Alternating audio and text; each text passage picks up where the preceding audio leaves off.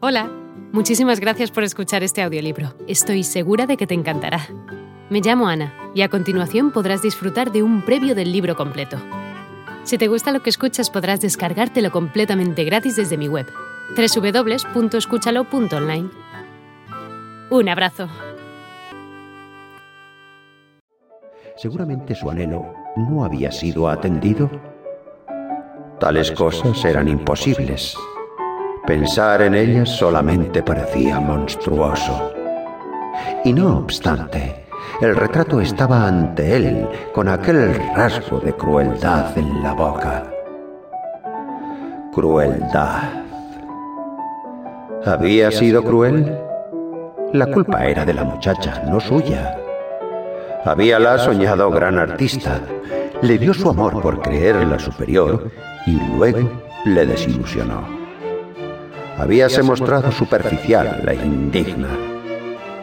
Y sin embargo, un sentimiento de pena infinita le invadió viéndola en su imaginación tendida a sus pies, sollozante como un niño pequeño.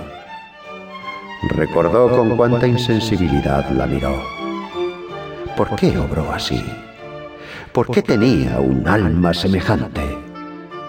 Pero él también había sufrido.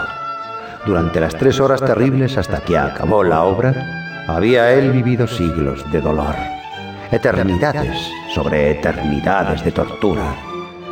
Su vida bien valía la de ella.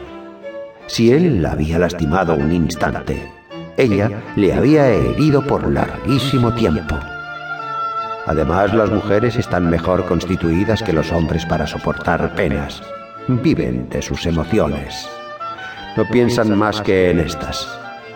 Cuando eligen amantes, es sencillamente para tener a alguien a quien poder armar escándalos. Lord Henry lo había dicho, y Lord Henry conocía a las mujeres. ¿Por qué tenía él que inquietarse de Sibylla Vane?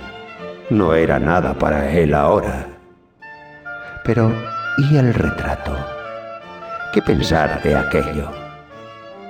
Poseía el secreto de su vida y revelaba su historia.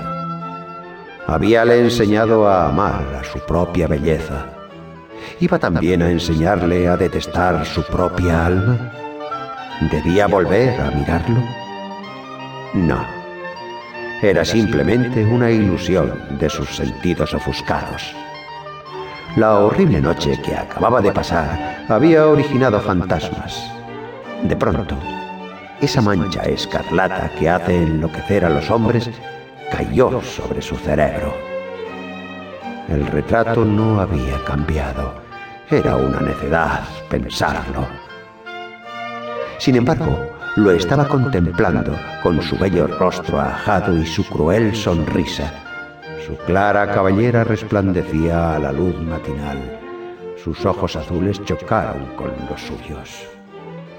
Un sentimiento de piedad infinita, no hacia él mismo, sino por su imagen pintada, le sobrecogió.